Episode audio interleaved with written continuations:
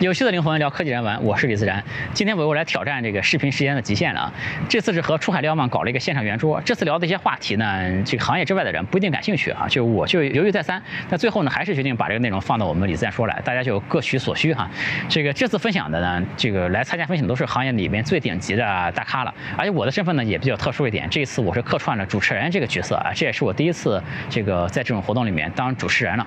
平时录节目的时候呢，都是我一个人对着这个镜头讲话嘛，大家觉得。可能还可以，对吧？这个，但其实是一个刻板印象。实际上，我是一个非常不会聊天的人，主要是不会调节那个聊天的气氛。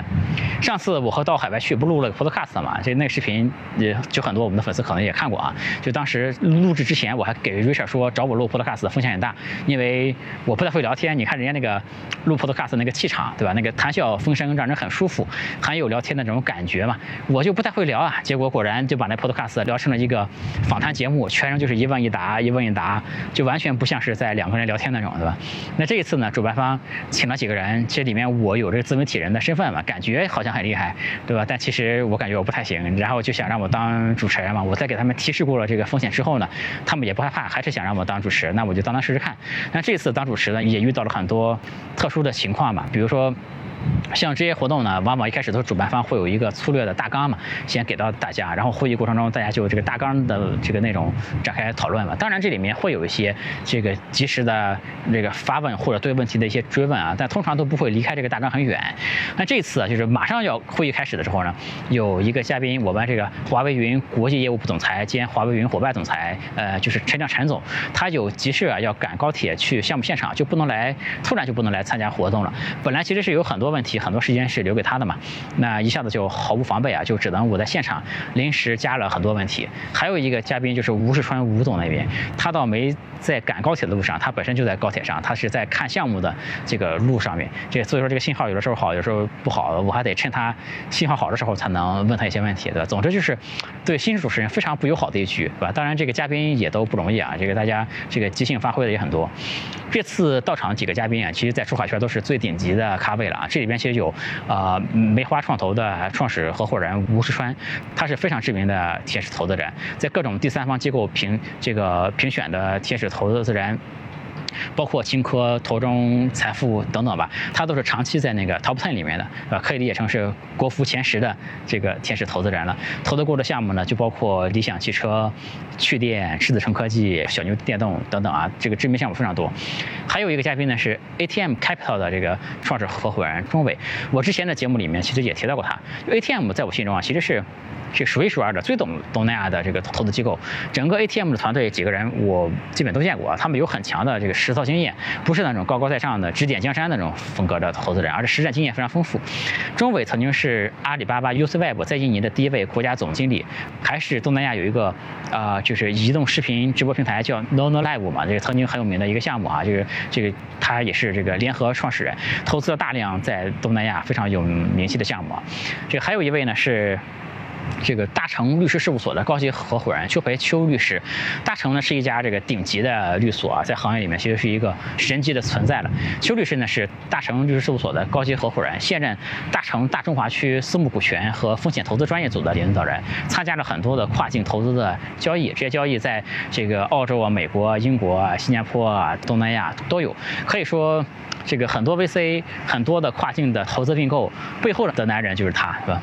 那这次的内容其实是经过了一些剪辑的啊，就有些地方因为有这个信号的卡断，有些地方就稍微有一点点敏感啊。那个这里因为剪掉了一点东西嘛，就向我们的嘉宾说声抱歉啊。但剪掉内容非常少啊，这个核心观点应该是没受到什么影响的。那我们就现在开始。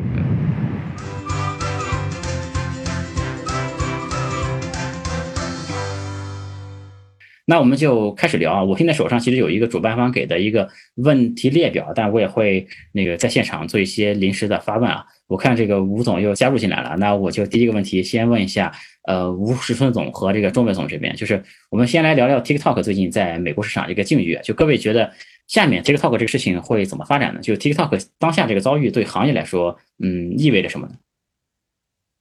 对那个 TikTok 的话呢，我觉得，呃，当然我跟那个。嗯，我跟那个张一鸣也也是老战友了，对他原来也在酷讯，呃，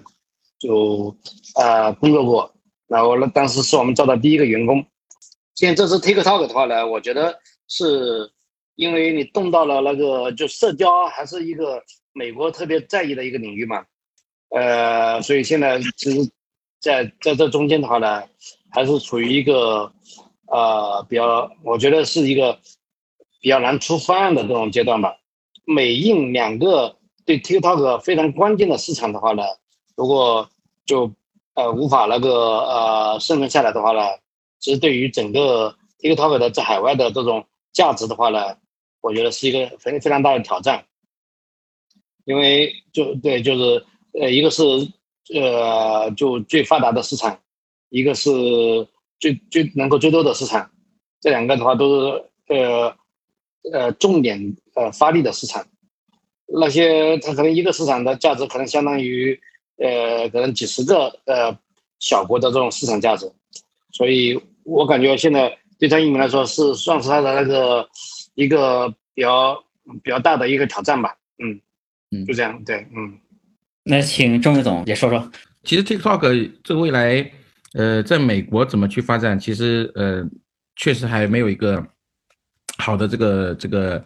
呃思路，这里面其实取决于呃选情的一个进展。呃，那么还有一个就是说，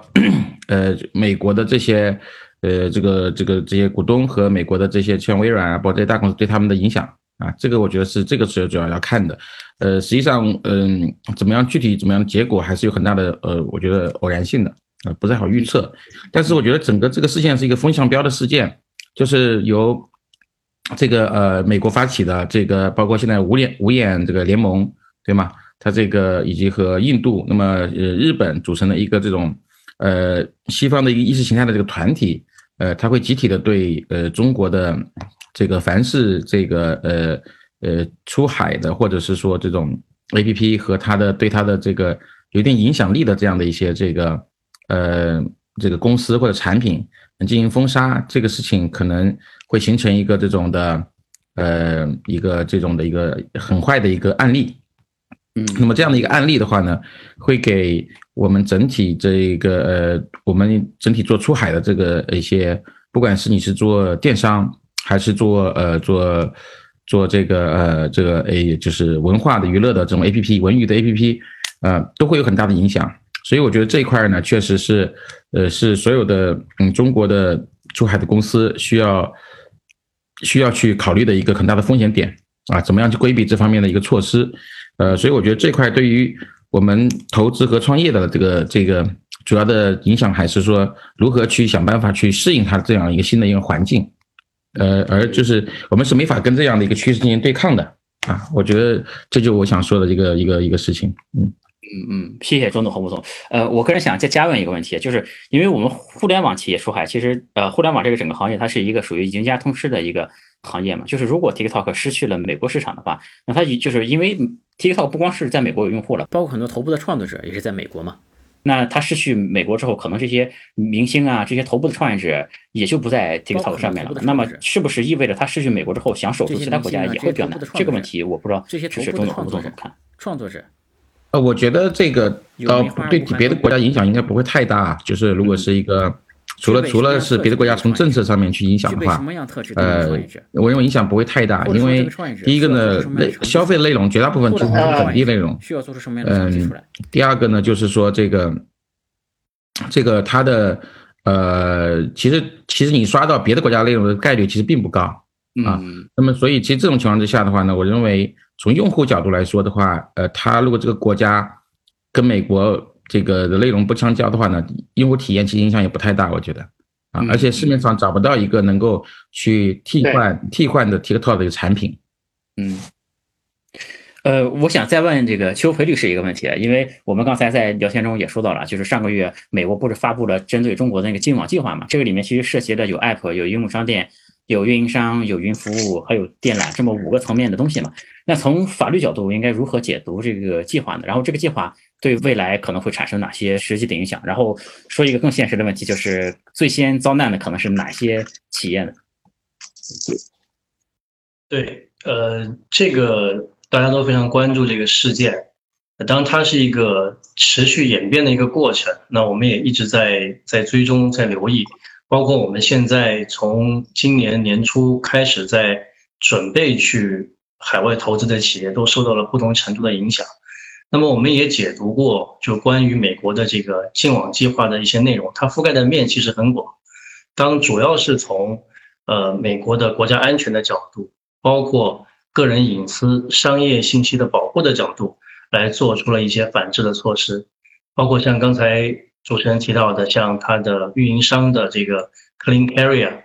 那么包括像 APP，包括像这个应用商店，还有我们的这个 Cloud 等等。那么总体来说，它利用从安全信息的传播、威胁，包括病毒等等的功能的作用的限制和禁止出发，那么会对我们现在的产品进入，呃，造成实质性的障碍。呃，包括还呼吁，就是我们可能全球的产品不要通过，比如说中国的手机的预装应用的程序进入到美国的市场。那么这个里面。其实我们现在正在提供的，尤其是互联网的云计算的公司、云服务平台，影响是非常直接的。而且从目前的结果来看，可能大概率会有更不好、更消极的一些结果会发生。呃，不排除可能会全面的、更彻底的会被被禁封。那么，这个从这个意义上来讲的话，我们肯定最直接相关的一些企业。呃，像您刚才说的，可能影响最先遭难的，我们觉得包括像电信运营商的企业，那么他们很有可能会导致一个无法在美国境内提供电信服务，从而可能会导致现有的业务，比如说国际漫游业务会被中断的风险。那么也可能还会附随着有进一步的禁止中国跟美国的电信网络的连接，导致。用户无法通过中国的电信服务商的网络去访问呃美国的网络及相关的其他的网络资讯。那么回到像刚才提到的应用商店也好，呃清洁云等等这些措施而而言，那我们拥有很多的海外业务的中国移动互联网的企业，那么也会面临最直观的，比如说 A P P 的产品要在应用商店要下架，那么要退出这个市场。呃，而且他们一个很这个比较官方的这个呃政策导向是说，美国公民最敏感的个人信息和最有价值的知识产权，那么不希望在这样的云服务的系统里面被储存或者是处理，那么这些也会直接的影响我们云服务企业的相关的竞争力。所以从这些种种措施来讲啊，当然刚才也讲到了电缆。啊，等等，那么这些层面来讲，这些行业应该说他们的直接影响会是最重的啊，属于重灾区。所以，其实这个波及的面跟我们包括今年呃确定的这个大的战略新基建啊相关的方方面面的行业，从我们目前看到的趋势来说，影响都是较为直接的。嗯。这样听起来，这个后果非常严重的还是。其实我今年最大的感受就是，以前可能我们非常习以为常这些事儿，以后可能都不是那么习以为常。以前我们可以随便去美国旅游，然后去那个电话有漫游有什么的，这些东西以前都是我们习以为常的事件嘛。但以后这个如果这样听下来，可能真的很严重，就不一定会这样了，对吧？然后是下一个问题，我就想问一下那个呃，就因为刚才也这个邱律师也说到了，我们有可能会面临这些很极端的情况嘛。我想再回问一下吴总和钟总这边，就是怎么看待我们现在出海行业这个当下的情况，以及未来会怎么发展？就接下来这呃，您两位作为这个投资人来说，还会积极的投资海外吗？然后就是以前投资海外有没有一些呃具体的案例能够拿出来和大家分享一下？呃，就现在投海外的话呢？呃，我觉得必须要考虑你投海外的什么资产。呃，我们最近呃就也在呃做一些复盘和调整嘛，像可能一些呃社交啊，一些呃可能需要会跟政治相关的敏感的东西的话呢，可能就呃现在我们会呃非常审慎、非常谨慎的去尽量不去碰。然后，但是那个像那呃那个贸易、品牌、消费，呃呃游戏啊这些的话呢，我觉得依然呃还是可以抓住一些机会的。像我们最近投了几个那个 DTC，就是那种呃自有站做出海的这种品牌的，我觉得发展也挺好的。这些这些的话呢，呃，按照道理它是没有任何理由去限制你一个这种品牌的这种在那边的生存的。对，我觉得呃现在呃那边的限制更多的是用国家安全是吧？你或者呃要么是侵犯侵犯。侵犯隐私、侵犯他的知识产权，要么国家安全，这无外乎这三个三个呃方面。那就消费、呃游戏，还有一些呃这这些相关的东西的话呢，我就不会呃涉及到这些这些内容。嗯，所以我们就今年上半年投投了三家，一呃呃就出海类的哦四家，一家是做出海做玩具的。一家是出海做那个家具的，还有一家是出海做化妆品的，还有一家是呃把医医疗耗材卖到呃东南亚和非洲去的。我觉得这块是我们现在出海的一个重点吧。好，谢谢，谢谢主持人。明白，明白。嗯嗯，嗯也会让钟总这边也发表一些意见呗。就完全同意吴总的看法。这里面其实我觉得有两个选择，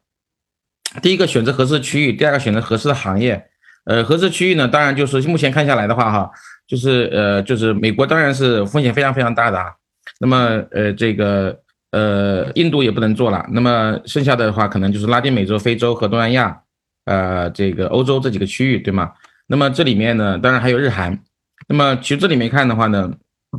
呃，综合看来，整个规模，呃，人口规模啊。和它的这个经济的发展的程度的话呢，我们还是呃，我们还是很，我们还是呃选择我们的今天我们选择我们东南亚的一个区域，呃，认为它是一个比较好的一个平衡，这是第一点。所以说在区域选择上面的话呢，要呃就是如果是做新的项目的话呢，要要仔细去呃要考虑。第二个的话就是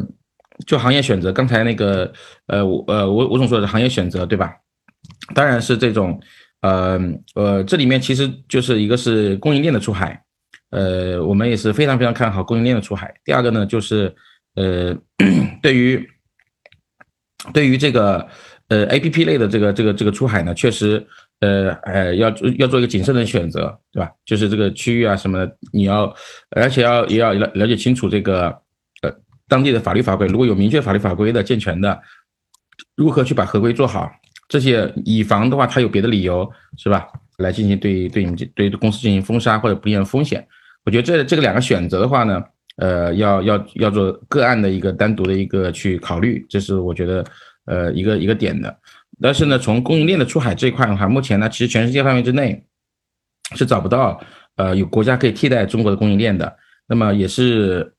也是这个，所以这个是我们最大的优势。我认为这个会持续的呃这个呃持续的长期的会有有有有有很大的红利在这里面啊。我们也我们也是很认同这个方向，嗯。那郑总，您这边到后面还是专注在东南亚这边吗？还是也考虑就是往其他区去做？呃，我们是这样的，就是因为我们的就就这个投出海的话呢，因为我们在东南亚待的时间比较长，然后有比较多的这个本地的一些资源，所以其实相对来说的话，我们希望还是聚焦。那么第二个呢，发挥自己的一些优势，呃，如何的呃帮助中国的创业者在跟当地的这个或实际的环境和当地的这些营商环境进行一个结合。找到呃最适合这个，因为我们都踩过坑嘛，然后在在当地做过项目，也有成功的，也有失败的，那么有的也做到很大的规模啊。那比如说我们投的快递公司是现在是东南亚第一大的快递公司，呃，就叫呃极速快递，国内现在也有叫 GNT。那么我们这个我们这个也看到一些项目是失败的，所以这块的话，我们还是希望呃发挥这个优势吧，嗯嗯。好，就刚才大家聊的时候也提到了印度啊，正好就是昨天也有个新闻嘛，就是印度又封杀了我们中国的一百多款 Apple 嘛，想问一下两位是怎么看这个印度市场的？是不是意味着我们以后这个中国互联网企业就要集体在印度出局了呢？还是说有别的机会或者是解决方法？另外我也听说就是这个印度，因为他对中国投资这边做了很多限制嘛，这个有消息也说这阿里也将暂停对印度的投资了。就从投资角度，不管是投资角度还是创业角度吧，对印度这个事儿两位是怎么看的？我觉得印度市场的话呢，是一个呃，慢慢觉得很魔幻的市场，就大家都觉得这这个这个很大，呃，但是实际上呃不好打交道，呃交易最怕的就是不确定性。你如果前面花了很大的这种代价，呃，对我建议的话呢，你迅速的把如果要投资印度的话呢，你的你的资金，你的你的呃在那边找到人的话呢，尽量的是印度本地人，投印度本地的，然后你你的资本的话看起来像一个国际资本，而不是像一个中国人控制的资本，呃，就至少包装成一个国际资本吧。然后你去去投投那个地方的市场，这个市场的话呢，呃，反正我们未来会有点比较发怵吧，啊，明白明白，嗯，那中东这边怎么看？我觉得印度这个，它这个未来，因为它是它跟中国战略战略竞争对手，那么，呃，在这种情况之下，本身还是呃挺危险的。然后呢，第二个呢，就是我觉得如果做投资投资跟创业的话呢，去印度的话呢，我觉得现在肯定还是观望为主吧，对吧？呃，没有没有好的一个解决方案。另外呢，就是呃，这个如果是投资印度的话呢，投资本地公司呢，他们其实也。呃，也也在查中国的资本投了哪些公司，所以其实，嗯，这这个这个，所以我感觉的话呢，就是，呃，如果是是吧，机会特别特别好，找一个找一个壳，通过这种呃各种方式去进去，呃也呃也是可以，但是主要他们可能也本地的创始人，他们可能也觉得现在已经跟中国基本上是吧，算是脱钩的一种方式吧。他也觉得很麻烦。现在现在现在上不上已经是成真空了，就因为封杀了一百一百零几款的那个这种产品，应该会导致一些那个市场的真空情况出现吧，是吧？是的，是的。所以现在我觉得 刚才那个吴总说这个是吧？这个事情肯定是包括印度那个首富对吧？搞 GL 的，他说他现在可以把所有的这个软件全重新做一遍，呃，然后呢也。对，重新做一遍，然后呢，也就是也就是重新创造很多公司，所以他让这个跟 Facebook、谷歌是吧，让去投资他，他重新把这件事情全做一遍，那么也是他的国家的一个最最大利益吧。这里面，这个里面其实我觉得，我倒觉得印度这样去做呢，从他的来角度来说，还是还是合理的，因为它足够大。呃，其实跟中国的做法有点类似哈，这个这个。嗯，对，当年二零二零零四年是吧，中国也把很多给。强在外面了，我觉得，呃，这种其实变相保护了国内的那那那批那个 BAT 吧，啊，对对对，所以所以所以他其实他们呃印度的创始人竞争力也是很强的，呃，技术也很强，所以其实呃我觉得这里有一点学中国的意思吧，对吧？上次我跟一个越南的创始人聊，他们他们他们也想学中国，但是学不了，他国家太小，对吧？印度是可以学中国的，嗯，是的，而且。印度人的话呢，总是跟中国对比嘛，对对标，对，嗯，对我们刚才也提到了，呃，就是包括就是。如果是资本投过去要做一些包装，也提到了壳的这个问题嘛，然后也提到了在印度那边封杀了中国这 app 之后有这么一个真空期嘛，因为其实中国这边也有很多创业者看到这个真空期在嘛，还是想去印度那边做，因为我在出海区一些朋友，他们还是想在印度那边做的。然后但随着印度对中国这边这个封杀升级嘛，就据说就是他们也有一些像前面说过，有一些这个国际的大公司以及他们本国的一些投资人当他们的智囊嘛，所以说现在其实在那边封杀的，就是不是说呃这个以就以前是这个中国公司他们才。封杀嘛？现在你的公司只哪怕是注册在印度，只要他看到里面有中国的股东、有中国的资本，甚至于他们通过一些呃其他的渠道吧，了解到背后只要有中国人在，他就都可以进行封杀了嘛，也没有什么法律依据好像。所以说现在就开始有一些创业者，他就想这个就想找这个印度本国的合伙人和员工去注册印度当地的公司嘛，然后再和这个自己的公司再签一些服务协议什么的，这样以图控制那家公司。其实这是我想问邱律师的一个问题，就是他用这种方式。呃，签一个协议来控制印度那边的一家公司来做，或者是还有一些中国公司创业者会选择还是做印度市场，他想把公司注册在新加坡或者是别的地方。那像这样的做法是不是合理？在你看来，就或者是说，在对只有我们出海公司，其实现在我们在全球很多国家都面临着类似的风险嘛？就是在公司架构这个层面上，能不能给大家提一些建议呢？就怎我们怎么做这个公司架构，才能更好的去回避一些出海的风险呢？嗯，这个是个非常好的一个问题。而且这个问题呢，其实并不是一个新的问题，只是说因为近几年以来极端的事件，尤其今年非常多的所谓黑天鹅事件出现之后，大家特别关注，所有的人都特别聚焦这个问题。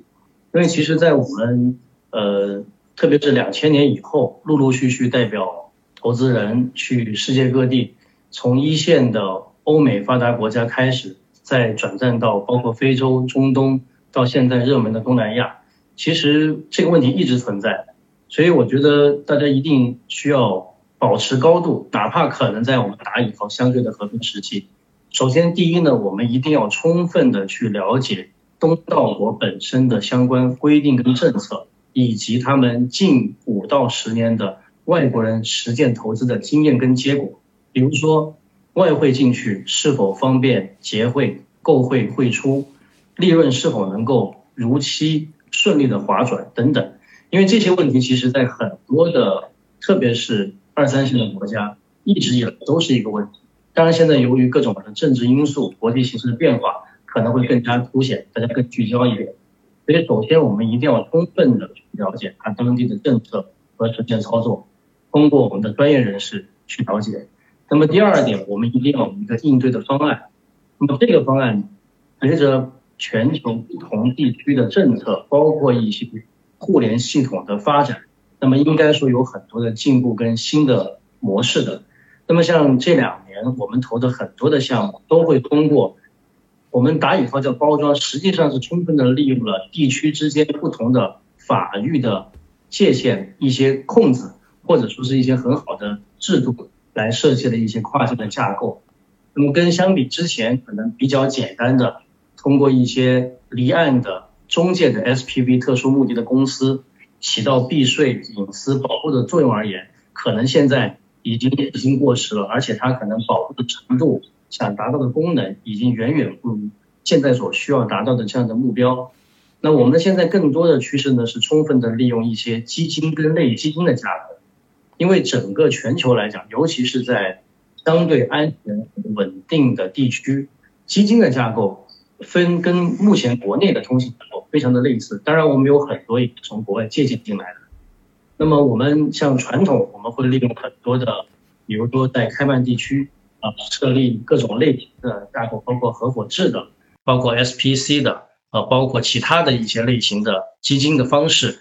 达到第一能够规避税务，第二解决隐私，第三其实也不充分的去利用了披露投资人。最终资金来源跟背景的这样的一个功能，那么到现在其实有很多新的地区推行了很多新的政策，比如说像今年开始在新加坡，刚才主持人也提到了，那么有很多的人将他们的投资的平台呃安置在新加坡，并且利用了新加坡两个比较新型的架构，第一就是 VCC，呃 VCC 这个架构呢跟 SPC 非常的类似。但它主要是从今年一月份开始在新加坡推行的，那么它能够起到较好的税务、包括隐私以及安全的效果，尤其在东南亚地区。因为以往我们其实如果说东南亚投资最终的资金来源和实控人的身份如果是中国大陆人士的话，我们大多也会选择层层架构之中会用新加坡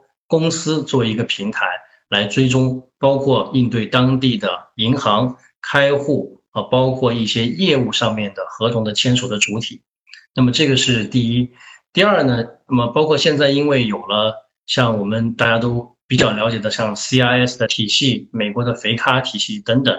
那么现在再加上 BVI 地区和开曼地区对经济实质法的推行，那么事实上现在对整个交易的流转，包括资金交割。监管、管控等等，造成了很多的不便利。所以，我们现在也有很多的人利用了新加坡另外一套豁免基金的政策，在新加坡做了一些类基金的架构，通过这些基金把资本和实际的控制权结合起来的方式，来实现对外投资。所以，第二个，我觉得给大家建议是，我们一定要充分利用国际上地区之间不尽相同的。最优惠的，而且是最新的一些新的架构形式，来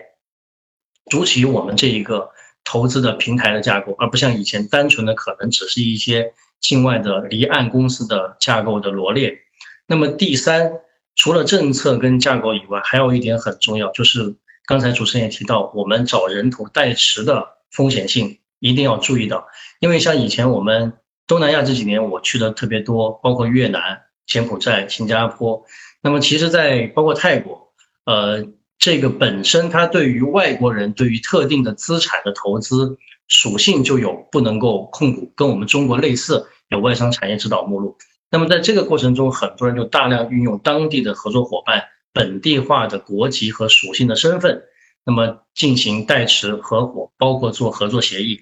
那么在过程中，其实我们看到出问题的不在少数。那么选择这样的一种模式，首先当然要符合当地的法律的要求，同时我们对选择一旦出现风险两方面：一，僵局的解决机制一定要周全，也就是你的资金如何去控。你实际上第二方面还有就是你的争议的解决在哪里来操作这个事情，因为我们可以在任何一个法律的层面来说选择我们的管辖所适用的准据法，包括我们如果选择仲裁，我们仲裁所发生的地地区和我们选定的人员。那么从最极端最坏的情况来讲，我们选择在哪里来分手，找哪个地方来说理，其实这也是很重要的。往往很多时候大家都忽视了这个争议解决最后的一道门槛。所以我想从这三方面来讲，应该综合起来，对于我们现在做海外投资，不管是哪个地区、哪个行业，都应该是重中之重，尤其去重点把握的。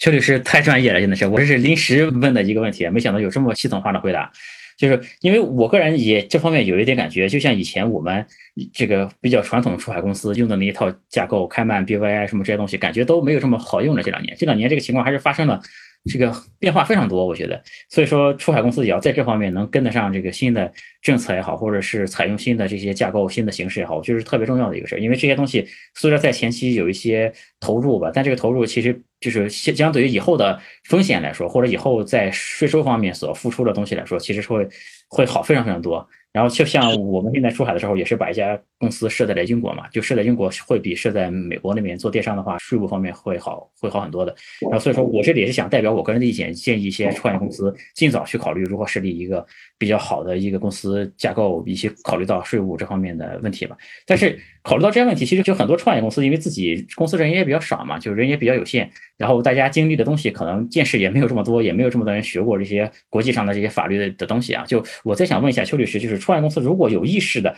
想把这个架构做好的话，应该怎么怎么来做呢？是应该自己去学习呢，还是应该向来请教一下像您这样专业的这个律所呢？还是应该怎么办呢？就是如果有这个意识，但是怎么就是实际意义上去提高它？然后就是应该在什么时机去做这个事儿？是一开始的时候就做这个事儿，还是说比如说拿到第一轮天使投资的时候再做这个事儿，还是什么时候做这个事儿是比较好的一个时间点呢？嗯，呃，您说的这个问题其实特别对，也很多的我们的。朋友、投资人跟客户都会来跟我们探讨。呃，事实上，因为法律它作为一个非常特殊的，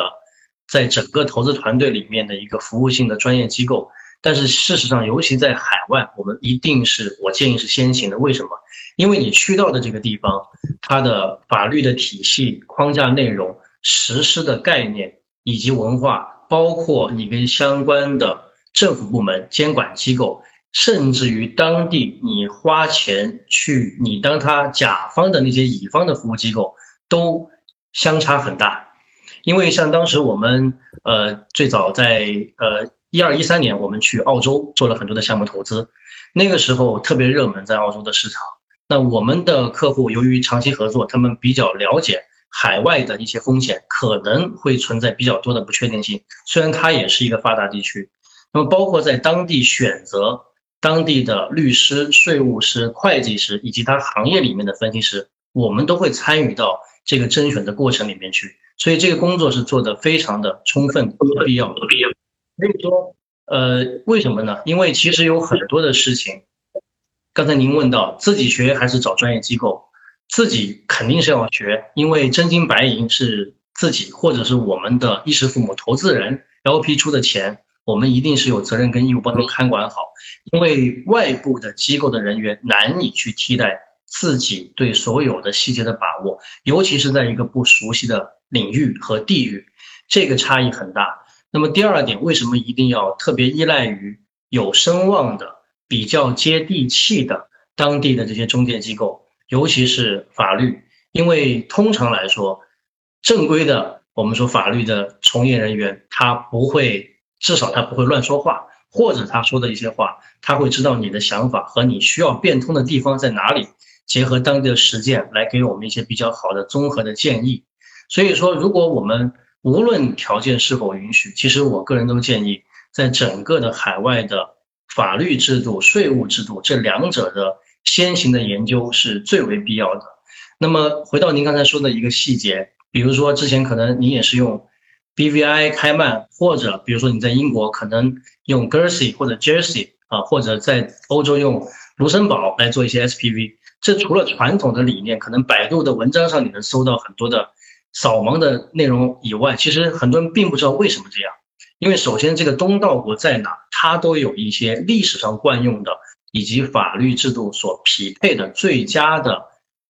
SPV 的选择地，而且有些地方的 SPV 它是可以直接作为当地项目公司的运营公司主体来设立的，它并不一定非要在当地的东道国成立一家在岸的公司。我们在英国的项目就有这样的情况发生。所以有很多的这个细节，其实在每一个地区都会有所差异，而这些差异可能除了我们的学习以外，更多确实要来自于当地的专业的、有丰富经验的人士给我们提供一手的接地气的信息。所以这一方面，我觉得是非常有必要的。最后，我也再补充一点，那么并不是说去打个广告，其实就像您刚才也提到了，在前期可能会有一些投入跟费用，但这个跟一旦你发生风险。包括你在发生风险的时候采取的预防措施，那个时候你可能支出的从中介费用来讲，那可能差异就很大。第二，可能更多的还是我们投资本金的损失，以及时间上你遥遥无期的一种耗。那这种耗可能对于我们来说，特别是做基金的人来说，这个压力是很大的，因为我投资是有期限的。所以从这些方方面面、点点滴滴来说，尤其在今天。这个环境比较复杂的情况下，我们更有必要把这些内容做到前面去。同样的，中国在今天，包括我们今天这个主题说到跨境投资出海，其实也有很多的变化。因为毕竟我们的投资人资本金是从中国出去的，那么中国跟我们的东道国，包括中间所有的层级，不管是基金架构、类基金架构，包括其他的 SPV 架构，怎么来协同？是否符合中国的对外投资的政策的指引？包括我们大家都在说钱很难打出去，钱监管很严格，包括我们每年需要去履行很多的申报的义务等等。因为确实随着大数据，包括 CIS 非咖的体系的不断的深入跟完善，其实在中国的合规的要求也越来越多了。所以掐头去尾，里里外外，事实上我们所需要关注的三个字合规性都是非常重要的。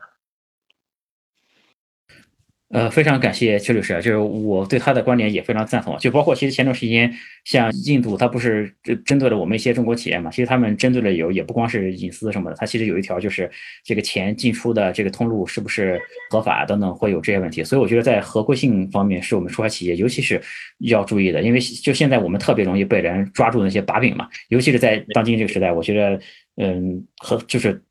我们所有做出海的公司吧，都要特别注意合规性这一点。然后，该向专业人士请求帮助的时候，就问一下专业人士嘛，就把成本花在前面去防范一些很大的风险，在我看着很值得，还是。然后就，呃，刚才也说到，就是。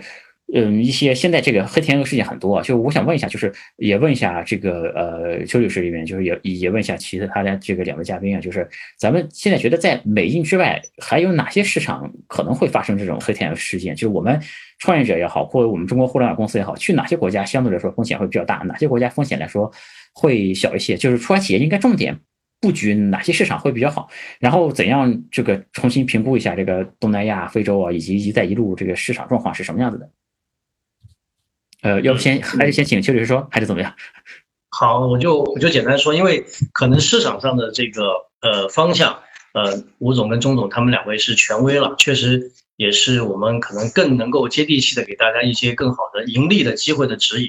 那么从我们，因为法律这个行业其实真的很特殊，呃，我们就是一个可能经济投资活动的晴雨表，因为我们是跟着投资人、跟着资金在走的，他们流到哪，我们就服务跟到哪。那从我们这呃最近这两年来讲，除了传统的欧美市场以外，呃，事实上呃，这些黑天鹅事件发生之后，大家都在积极的做调整，而且调整的方向呢，从我们自己来看有两点：第一，可能简单的去做一些市场的布局，呃，只是其中的一个考量因素了，因为可能印度市场也好，或者美国的市场也好，那么市场性的考虑是一方面，当然产品的属性是不一样的，但更重要的现在呢，国家也比较鼓励。我们在一些，比如说高科技、人工智能，或者是清洁能源、医药生物等等，我们也希望去把这些好的技术啊，好的一些，包括市场上面的人员，我们能够通过走出去带回来的方式来建设、加强我们自己的核心技术的研发。那么这些地方和这些思路，目前来说，我们觉得可能会落在一些区域，比如说像这个中东地区啊，包括像非洲地区等等。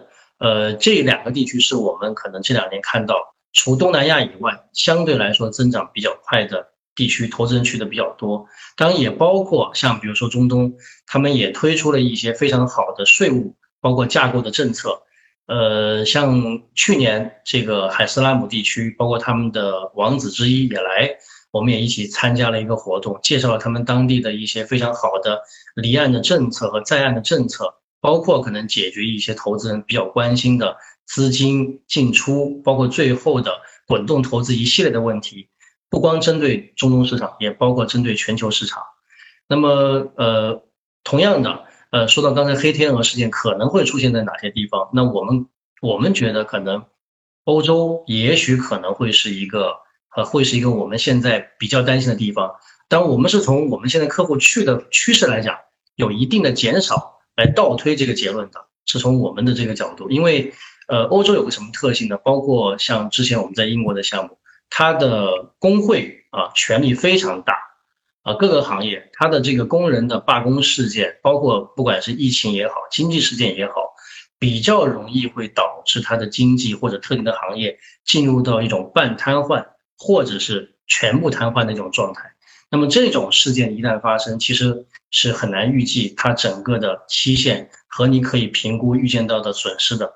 当然，可能从这个今年开始，我们也留意到，呃，它的扩张性的财政政策也会，如果一旦发生大规模的罢工事件的话，会影响到这个通胀会随之而来。从我们综合我们的投资收益来说，包括可能我们的汇率问题啊，通胀问题，那我们可能在。估算自己的投资收益的时候，也会有一定的折扣。所以说，我们对这个地区现在，当然也要区分具体的项目所在地和项目的类型，以及你的投资期限的安排。那我们觉得可能会是一个发生其他的啊相对应的可能，我们说打引号黑天鹅事件的地方。所以反过来讲，像刚才讲的，可能中东地区、非洲地区、东南亚地区，应该说是我们可以去重点考虑的。尤其刚才我们也提到，目前国家。尤其鼓励的，除了以前呃游戏啊、电商这些行业以外，那么其他的供应链啊、物流，包括培训、培训软件服务等等，都会受到比较多的关注。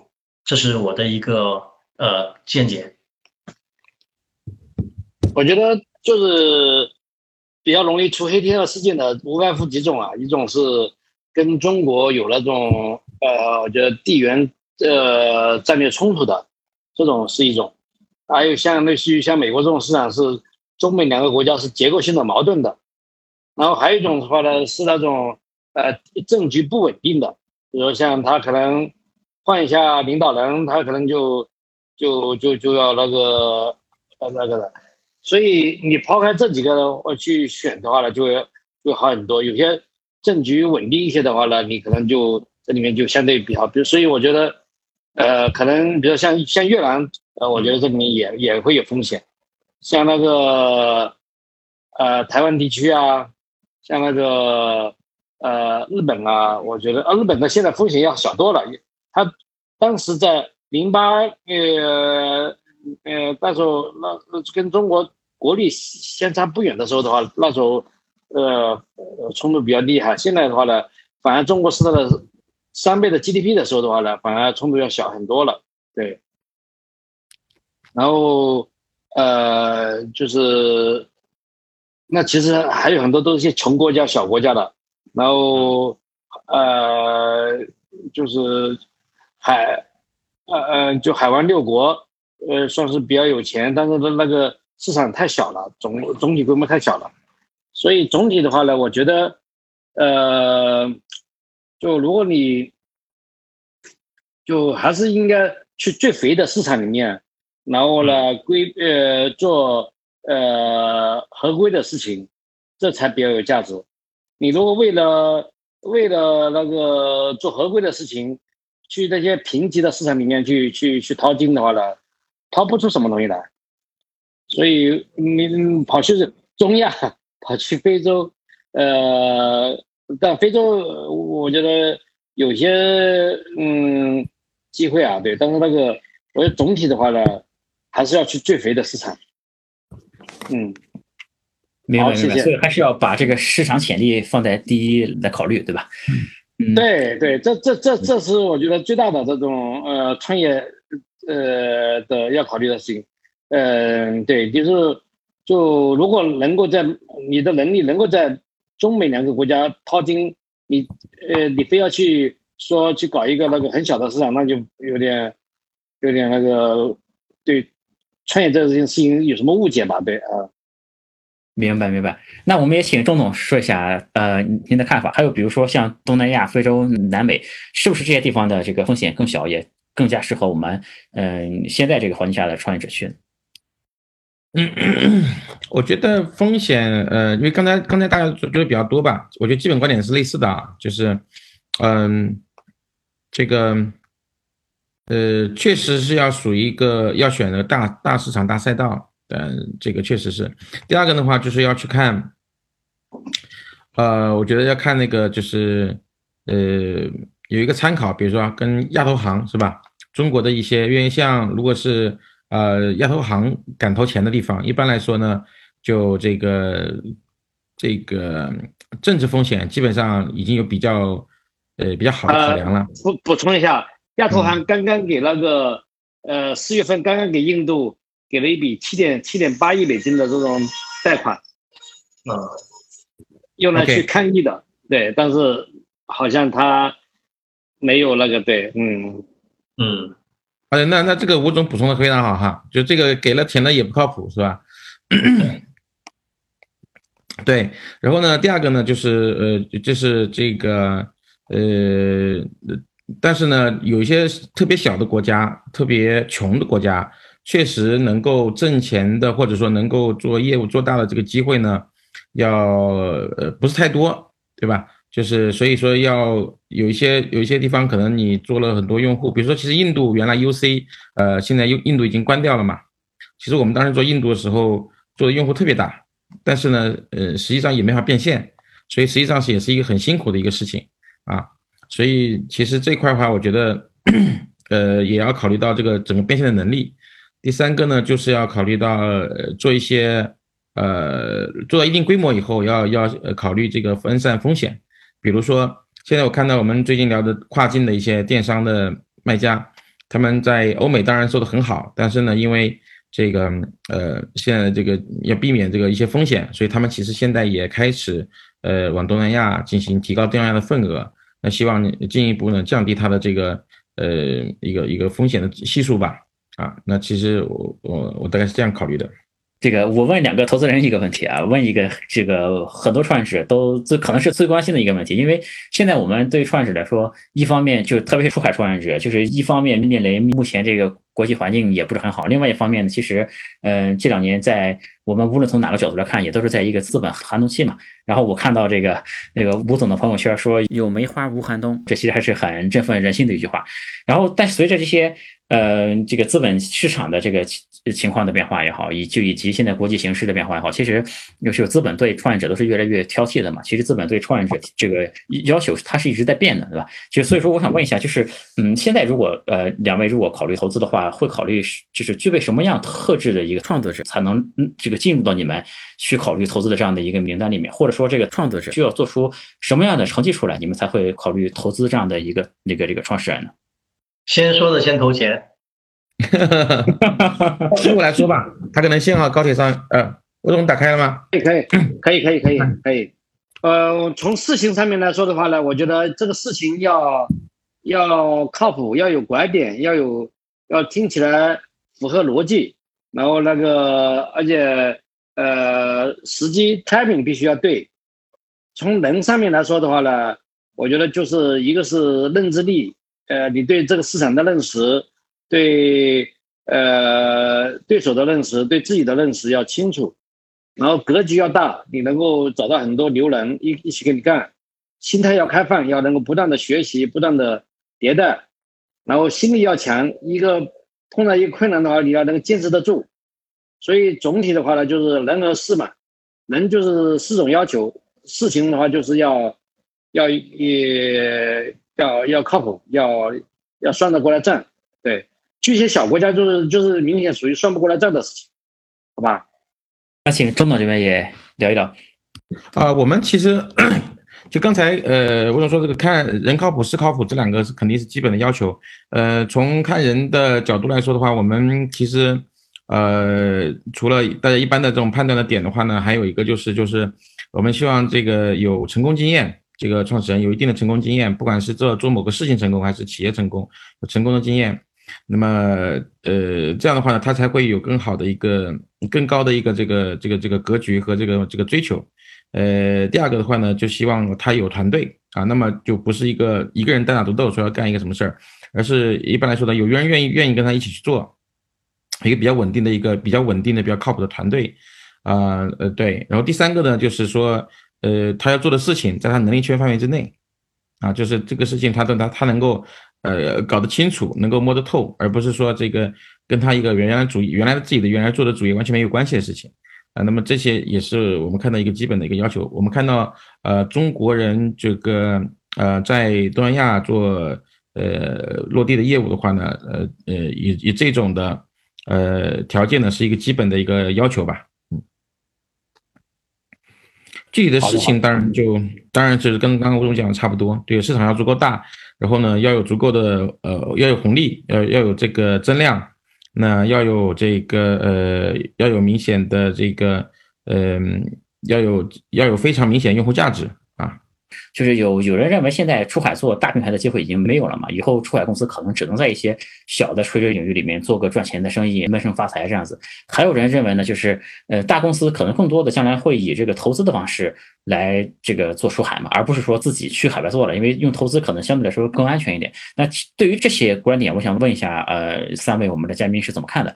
我觉得第二个观点的话呢，我认为呃应该是就是大公司的话呢。我们跟一些大公司也交流过，就是他们呃感觉自己去去做的话呢，其实呃比较重，然后呃一旦投入进去的话呢，呃很很难掉头。像这次那个比较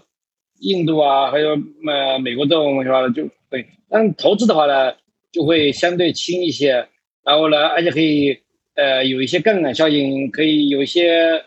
有一些。生态的这种价值吧，然后我觉得，呃，第一，呃，那前面一个问题说，哎，是不是只能赚点小钱的话呢？我觉得也不尽然。对我觉得那个，如果你，呃，利用中国的供应链、中国的，呃，优势的话呢，把品牌出海，我觉得这个我觉得是有可能挣大钱的。或者你，呃，去那个领域里面做一些，呃，就。比如说像基础设呃不不不能叫基础设施吧，就是说一些不会影响到呃安全啊、政治敏感性的这种呃领域的话呢，我觉得也是有可能挣钱的，对，呃也有可能挣大钱的吧，对，所以呃只要挣钱这个事情的话呢，呃还是一个呃对市场的认知吧，认知清楚。把账算清楚，你呃就能挣到不不同的钱。嗯，非常赞同，非常非常赞同。呃，然后再问一下周总这边吧。呃，我感觉呃就是没有平台性的机会的话，肯定我觉得不太会的。呃，但是呢，其实呃呃，因为这这这个都是有可能永远是有可能性的。比如说像电商嘛，电商阿里做了这么大市场份额的时候，怎么会有人想得到会有个拼多多出来呢？那么像呃腾讯做到这个，不过腾讯和这个呃，这个为什么会也会不会想到有这个头条会出来，对吧？百度也不会想到有头条这种公司，能够把它的这个模式给给搞了。所以其实这种颠覆了，那其实呃像这种的机会呢，永远肯定是存在的，呃，不可能说不存在，只是说这个什么时候出现，在哪里出现，其实也是很难预测的啊。这个我倒是这样想，这样看。那么像投资这一块，大公司投资的话，我觉得呃，这个呃要看业务。如果是一个，如果是一个很轻的这个互联网上的这个，呃，有比如说我们给卖家做 SaaS，对吗？Shopify，那这样的业务它可以纯粹的通过互联网去做推广，它不需要在本地有组织，也不需要有当当地有这种经营的，这种当然当然是可以自己做啊。这个这个其实倒不一定要通过投资啊。但是如果是说你说本地做送外卖啊，这个呃本地做个这个。呃，这个这个，嗯，当地的这个呃打车软件，那确实呃挑战还是蛮大的，对吧？不同的国家之间的这种的各种的挑战都会很多，呃，这种倒是呃肯定是肯定会很多公司会倾向于投资的，嗯。另外的这个，嗯，这个这个目前的这个政治环境确实会改变很多大家的想法吧，这个我记呃这样来看，嗯，关于这个呃。就赚赚钱的这个机会的话，像是你呃刚刚说的是算赚小钱，其实我倒不觉得，呃，我也认同这个吴总看法哈，那不一定的，因为为什么呢？因为你看这个中国的，我就刚刚讲过，供中国的供应链的优势，中国的这个产品的优势其实还是很强的，而且呃一个是生产，第二个的话，现在我们的新的国货的设计能力其实也不错，产品呢都有，比如说我们家电，我们的小家电其实。呃，有很强的这个，现在已经有很强的这种新的功能，新的这种的升级换代的这些呃新的体验能够出现了。那么这些体验跟这些创新，其实呃别的国家它是没有没有没就不国际上原来传统大品牌像三星啊、飞利浦啊，呃他们其实反应很慢，他们更新的这个也会很慢。所以其实你看，从小米的这个小米的这个有大量的小米的这些生态链的这些公司呢，这这些产品呢被。这个走私的商走水货商从中国贩运到各个国家去卖，那么其实这个量非常大。那这里面其实也有这种你你可以做一个这种生态链，把它现在每个生态链的公司都可以单独去做一个新的品牌，或者在一个呃或者在 IOT 品牌在各个国家去去进行呃这个销售跟售卖。所以其实这里面也是会一个很大的一个很大的一个市场，非常大的市场。嗯，但这种的话有各种方式，比如说，那有的是属于啊呃电商的这种跨境的方式，那么有的是属于呃我我直接跑到当地去呃做一些呃当地有落地的去做做做这种呃呃产品的售卖。我认为这一些都相对来说跟政治的关系不太大啊，都是有比较好的机会的。嗯，谢谢宋总，再问一下邱律师这边。好，呃，这个问题我的。个人看法，其实刚才两位大咖已经分享的非常到位了。呃，我想咱们第一个问题简单来说，说的就是出海的既然是风口，咱们是主要选择自己做，还是找别人一起做？那么简单来说，我觉得这一定不是一个一加一必然大于二的问题，要根据我们每一个投资人，包括我们想落地的企业的业务发展，我们来因地制宜，因材施教。而且一定要本土化，在我们服务过的很多的企业客户里面，坦率的说，能够长期的保持高盈利的，哪怕包括可能在海外成功上市了的，其实成功案例相对从总量来说并不多啊，因为水土不服，包括很多外国企业到中国来。也遇到很多的这样一个问题，尤其是对文化跟法律框架以及解决方案和实施能力的理解差异非常大。当然，现在我们说全球化，包括商品的流通，包括人才的流通，包括对各个地方的法律框架体系、制度的了解、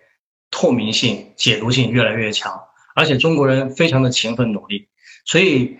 如何去选择，我觉得是要因人而异的，机会总是有的。那从我们自己本身，从专业的角度来讲，我们会提示每一个，不管是合作找本地的人合作，还是自己来主导，一定要亲力亲为。那么实施的时候，我们一定要提前去做好布局规划，充分的去解读当地的制度政策，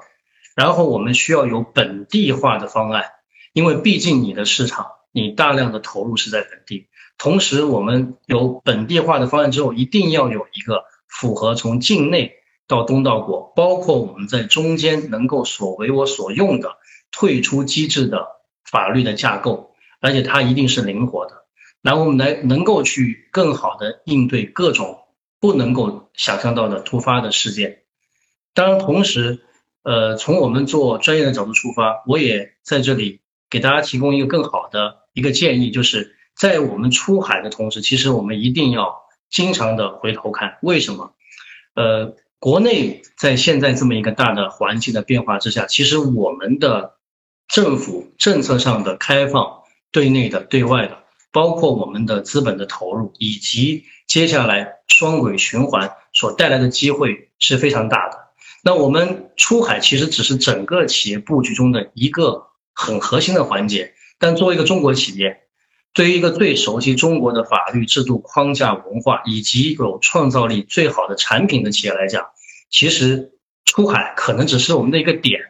只是我们很重要的一个点。我们回头看也好，甚至我们走出去再杀回来也好，充分的利用国内现在推行的新的外资的政策、引入的政策，我们跟当地来联姻，来开展我们的业务，利用当地的资本，包括资本金融市场的。发达的，像刚才提到杠杆或者其他的功能，那我们其实是是可以更好的去布局一个企业良性的在境内跟境外跨境的去运作，最充分的去获利，实现我们中国的企业的最大价值的一种方式。所以我觉得我们也要充分的在出海的同时，不要忽略和忘记了我们国内的市场的变化，而且一定要充分利用我们走出去的外资的身份，在两边来。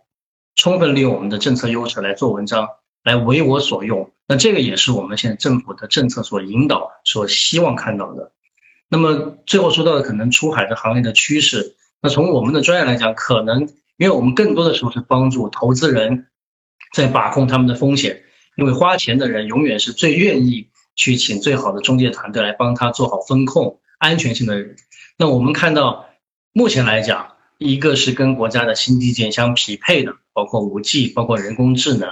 包括相关的基础设施，这一些领域现在是我们的投资人，我们的活最多的、最密集的地区。那么地区呃这些领域，同时包括像医疗、大健康啊，也是非常资金密集的，在海外不断布局走出去的一个领地。那么从地区上来讲，刚才讲到了，其实东南亚确实在去年开始到今年，可能是我们。相对占比比较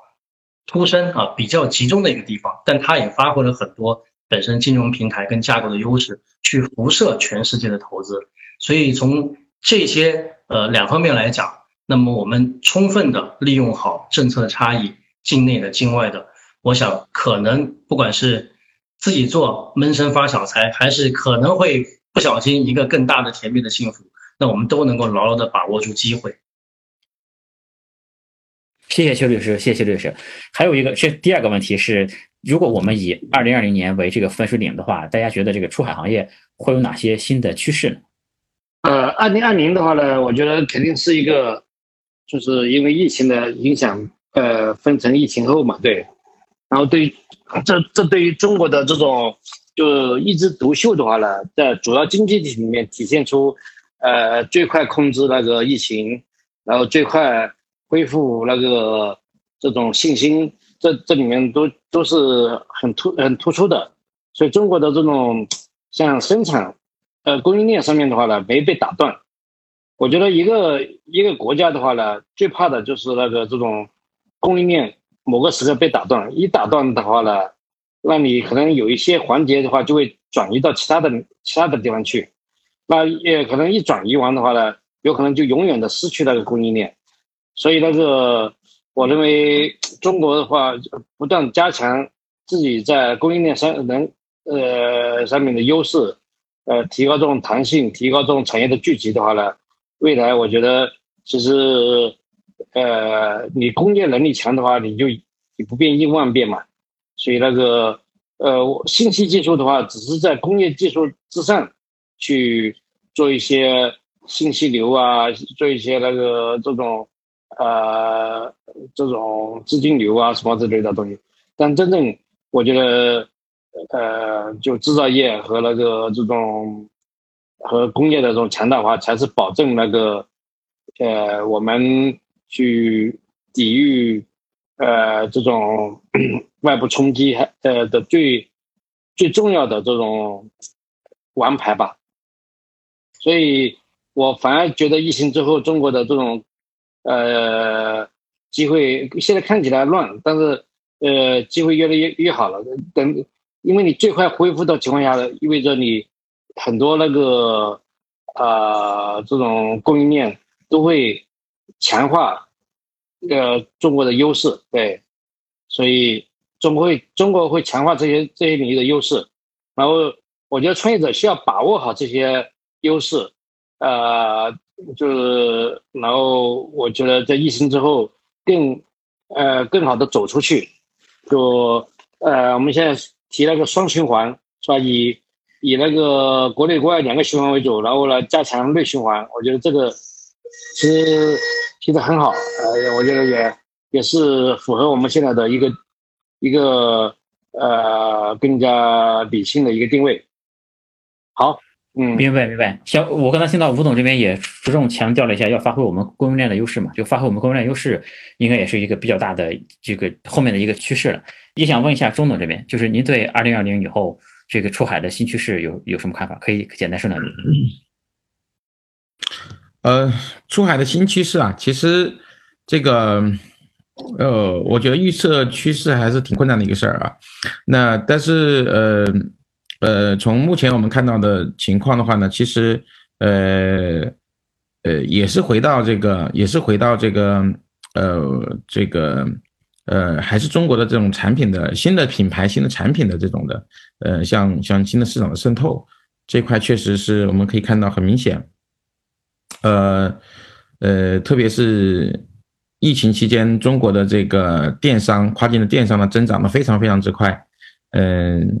这个我们的呃相关的配套产业也非常之成熟。呃，物流、呃支付和的这些卖家的这个服务。其实啊，呃，这一块的话呢，呃，现在看到很多的资金涌向了呃这个这个方向，所以应该会越来越多的这个新的创业者呢，也加入到这个这个方向里面来，呃，这块是我们看到的一比较明显的一个一个趋势，嗯呃，第二个话就是说，嗯，这个这个是我们看到最最主要的一个一个一个趋势吧，啊，我觉得这个会延续下去啊，嗯，关于这个呃。呃，这个呃，有有一些这个呃，而且我们看到更多的一些呃企业呢，它会呃，就是有这个能力去落地，因为我们看到了像 OPPO，呃，像 vivo 这个这样的一个手机的品牌在当地的落地的成功，呃，这个他们现在呃很多东亚的国家都已经做到第一大品牌手机的，超过了三星作为第一大品牌。那么这样的一个成功呢，其实给了呃很多呃传统的呃或者说这个呃做线下的这样的一个机会，所以我们现在看到一个很大的线下的这个呃渠道的这种呃产品的一个红利。那么用中国的这种很强的渠道的管理的能力来嫁接我们的呃不管是新的品牌还是在国内已经有规模的这些品牌，呃在东南亚进行一个呃覆盖的话呢，我们觉得是一个。呃，非常呃呃非常这个先进的一个打法，是有系统化的成功的机会的。嗯嗯，这个啊，这个也是我们看到的一个一个比较大的一个趋势。嗯，谢谢郑总啊，这个我们后面的时间用来回答观众的一些问题吧。这个我这个就刚才主办方把这个观众问的问题整理了一下啊，然后我就分别问一下我们的几位嘉宾们。就刚才有一个观众问到一个问题，就是刚才两位 VC 提到最肥的地区、最肥的市场啊，看来大家对肥这个很感兴趣的，还是就是想问一下两位 VC 和自然总，嗯，我就不说了，因为今天我是一个主持人的身份，就让我们两位 VC 大咖们来回答一下，就是更具体的说一下这个最肥的赛道和最肥的地区是怎么回事。最肥的呃意思就是，呃用呃不管是企业的付费能力强、付费意愿强，还是个个人的付费能力强、付费意愿强，还是那个你的整个基础设施都已经比较比较好，然后规模大等等，这些都是构成最肥的。对对，就是呃，比如现就像中国虽然竞争很激烈啊，但是那个中国还是个最肥的市场。中国已经有这么完善的基础设施、支付网络，然后这么规这么大的规模，然后那个呃现在的呃人均收入呃呃也在呃 GDP 也在超过一万美金了嘛？对，呃，人均 GDP 是印度的五倍，然后那个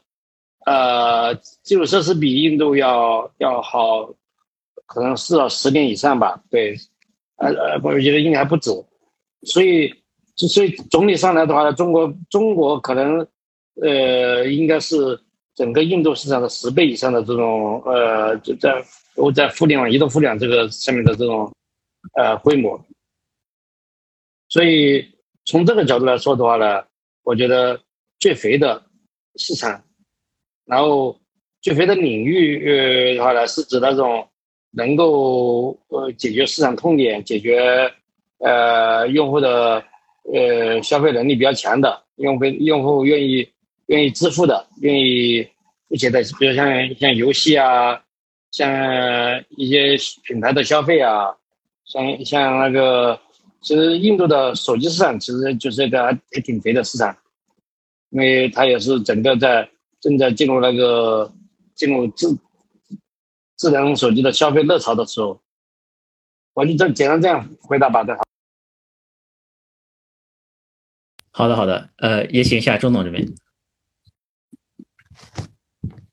呃，我觉得这个里面啊，就是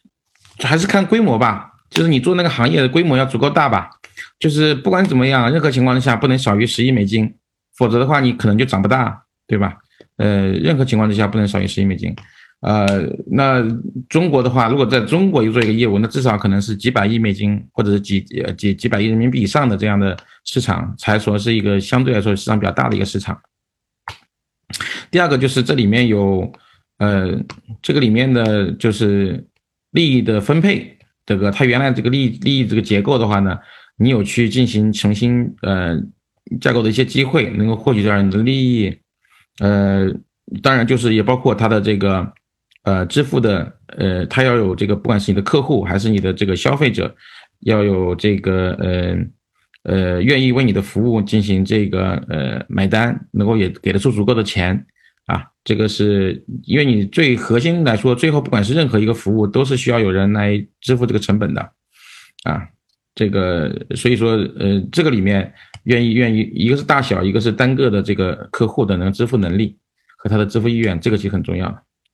所以其实呃，我觉得这个就是选择一个你怎么样去选一个好的一个赛道吧。好的，就还有一个呃，专门针对钟总的问题，就是除了投钱之外，ATM 是如何介入经营的？然后或者是能不能利用 OPPO 系的资源来帮助经营？这个呃，实际上这样的啊，就是说呃呃，第一个呢，我们在东南亚呢，我们有呃。本地的这个呃 LP，本地一些家族和本地一些 LP，所以在需要的一些，如果需要的一些本地的一些这个资源的话呢，呃，我们可以呃有一部分的这个支持，包括一些呃一些这个市场的准入啊，以及这个相关的这些呃呃这个呃这个这个能力。那我们第二个呢，我们有当地的这些。呃，企业实操的这个经验，那如果在当地设计一个合合理的一个架构，那么如何去解决你的合法合规的问题啊？如何去这个呃跟当地的，如果需要的话，跟当地的这些呃整个呃政府的和打交道这些的能力啊，这是我们可以帮到这个创业者，因为呃我们跟呃中国的 VC 或者东亚 VC 都不太一样，我们是有这个呃这个中国 VC 的话，基本上在东亚或者是在它是很难帮到。很多具体的这个事情的，包括投后的管理这方面，呃，这个是我们的一个区别吧。那么，呃，这个关于呃，就是具体的这个呃呃具体的合作模式，其实有很多种。那么，有的呢是呢，在中国呢有比较呃成熟的公司了，我们可以设计一个呃专门做东南亚市场的一个新的一个啊子公司，我们来合资去做。那么，也有可能是说，呃，我们去帮助找到一些本地的。呃，这个核心的员工或者是核心的合伙人一起来做，呃呃，或者是这个呃，这个都是可以探讨的一个模式，啊，我们都都有做尝试，呃，关于这个，呃，就是说像 OPPO 啊、vivo 啊和这些呃这个 GNT 呢，在东南亚的成功呢，它其实我们总结了很多这个成功的一些关键点和经验。那么这个时候呢，我们可以跟我们的创始人一起进行分享，呃，那么那么一起做一个。呃，也是可以参加的董事会作为指作为一些支持和指导吧，呃，不一定指导，就建议和支持吧。嗯，我下面想请教这个，就是邱律师一个问题啊，就是近期印度对外来这个投资政策有什么变化吗？就是现在还有哪些国家是对我们外来投资，就或者是来自中国的投资是比较友好一些的？呃，印度的政策呢，从我们的实践来讲，我觉得变化不大。呃，印度应该本身来说，它是对对外投资总体是比较中性的。呃，怎么说？比如说，它不像我们有很多的外商引入的优惠的政策，而且这个地方它的比如说投资成本，呃，小到比如说企业注册可能都要弄个三个月啊，包括它的人员办理签证，包括它的税务体系、法律体系都非常复杂。所以，其实从印度这个地方来讲，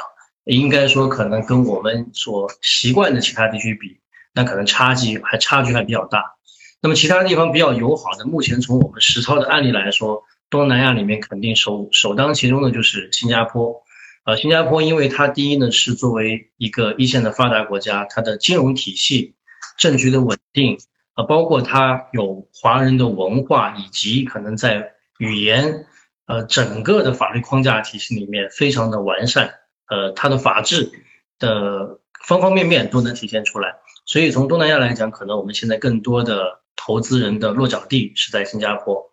嗯，好的，下一个问题再问一下吴总这边，就是对于欧洲这个市场，英国和法语呃英语和法语国家哪几个领域是比较看好的？呃，然后未来澳洲市场怎么样？我觉得欧洲的话呢，呃，就总体的话呢，我觉得对于那个。对于就是还是一个英语市场，我觉得更好吧。英语，因为你的，比如英国，英国还有那个还有很多，呃，是讲通用英语的。然后像德语、法语也都是两个比较大的这个市场。总体人口规模都是在大概呃五千到八千万之间，所以那个都不是特别大的规模。哎呀，特别老龄化也挺严重的，然后那个澳洲市场人口人口规模更小了，对，所以我觉得，呃，就是，除非你做多语言版本，你你的产品都符合了，呃，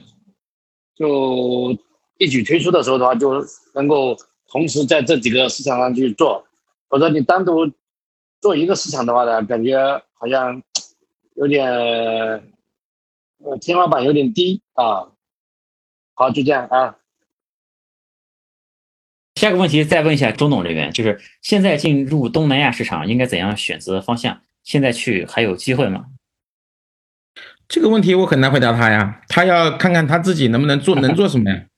他能做什么才能够才能够看怎么选？如果超出自己能力圈范围之内的事情，我认为还是不要做。明白明白，这是一个非常简单明确的回答。呃，然后想再问一下邱律师这边，因为大家感觉对印度的问题还是比较多啊，就还有一个朋友问，呃，印度地区，呃，印度地区业务法律风险大致有哪些？怎样可以回避？呃，刚才讲的印度的时候，其实也讲了一些了，就它整个的法律框架、成本，包括它注册啊，呃，税务比较复杂。呃，还有一点的话，就是这个印度它是一个宗教信仰的大国。它的这个宗教教派非常多，而且冲突也不少啊。当然，包括它的这个，大家经常看到一些网上新闻，呃，印度可能包括这个女性啊，晚上你都不能独自出去等等。所以它可能在这个软环境方面呢，还是有比较多的风险点。呃，所以说，其实可能在印度要去做投资的话，确实我们最重要就一定要找当地的中介机构，比较专业的、比较资深的。能够去帮我们量身定做我们的一些方案跟架构啊，这个我相信是最能够解决问题的。明白明白。那下一个再问钟总一个问题，给钟总这边换一个问题，就是在新加坡和东南亚选择国内云服务商会不会存在风险？其实这个问题确实有很多人会有这个问题，因为包括我们的阿里云也好，就其他的一些国内的云服务也好，其实也在新加坡也有机房嘛，也在东南亚一些地方有机房嘛，那他们其实还是国内的云服务商嘛。那如果用他们的服务有没有风险呢？这个问题很简单，那如果你觉得有风险就不要用嘛，这个他就可以用这个没有风险的嘛，因为不是没有的选，因为也是有的选的，然后其实差距也不大啊，成本差距也不大。如果你觉得有风险就不要用，就这么简单。好的，好的，好的，就我还是非常那个佩服钟总这种很简单回答问题的方式。然后呃，问一下吴总这边啊，就是呃这个。对这个出海品牌的，对哪些出海品牌的类别会比较看好？其实它有一个具体的问题，就是比如吴总这边投家居、投玩具的原因是什么？呃，因为有中国有好的供应链，中国有最强的这方面的供应链，然后加上呃现在的新品牌的设计能力，然后还有一些新的媒体的那个营销手段，所以我觉得可以重做一遍。这个市场好，那再问吴总一个问题吧，就这个问题是应该是一个创业者发的，就说他们现在在印度和美国都有业务嘛，就暂时还没有被禁。我听他话的意思呢，就好像是被禁是早晚的事儿啊。然后他说，呃，这时候怎么做才能把损失降到最低？呃，引入那个本地的合伙人，让让他来做那个，对，尽可能的像一个本地公司一样去工作，去去去。去运营对，谢谢吴总，谢谢吴总，谢谢今天的三位嘉宾啊！我觉得今天时间也到了，要不我们就今天先到这里。我觉得对于中国互联网出海来说，就今年可以说是遭到了很多的困难和挫折嘛。但其实我个人仍然相信，中国互联网出海是一个不可逆的。好，谢谢主持人，谢谢主办方，好，拜拜，拜拜。好好好，我们工作先事啊，对，拜拜，谢谢大家。哎，好好好好好，嗯，好，好，谢谢。好的，好的，好的，好的，嗯，好，谢谢，谢谢，谢谢，哎，好好好好好好，再见，再见，周总，你是专业的主持人，很专业。啊，不敢不敢，第第一次，第一次。好了，下个哈，想对我们的观众们说一下，就是以前我们中国的企业都是在发展国内市场嘛，但其实现在我们中国企业已经具备了很多往外能走的优势嘛，就所谓中国优势，出海全球嘛。那包括我们的商业模式，我们有成熟的产品，还有就是吴总那边一直在强调的，我们有这个供应链的优势嘛。另外，我们中国还有这个工程师的这个红利嘛，我们中国的工程师这个素养是很高的，人数也是很多的，对吧？所以说，我觉得这个，而且我们中国的创业者，大家都是有抱负、有商业野心的这样的一群人嘛，一定是能够把中国的这个互联网产品做到。全世界都去的啊！一方面，我们当然要认清现在的形势，评估风险，该猥琐发育的时候就猥琐发育一下。另外一方面呢，也希望大家对未来也有更加的，就是更坚定的信心嘛。大家就团结一致，互相帮助，然后共同把中国互联网公司这个品牌做好吧。也感谢今天我们到直播现场的这些观众们，这是我今天第一次做主持，主持的不好，谢谢大家，谢谢大家包涵。今天我们的活动就到这里，嗯，我们再见，拜拜。欢迎加我的微信，我的微信是 l 五七七六幺幺。大写的字母 L，数字五七七六幺幺，L 五七七六幺幺。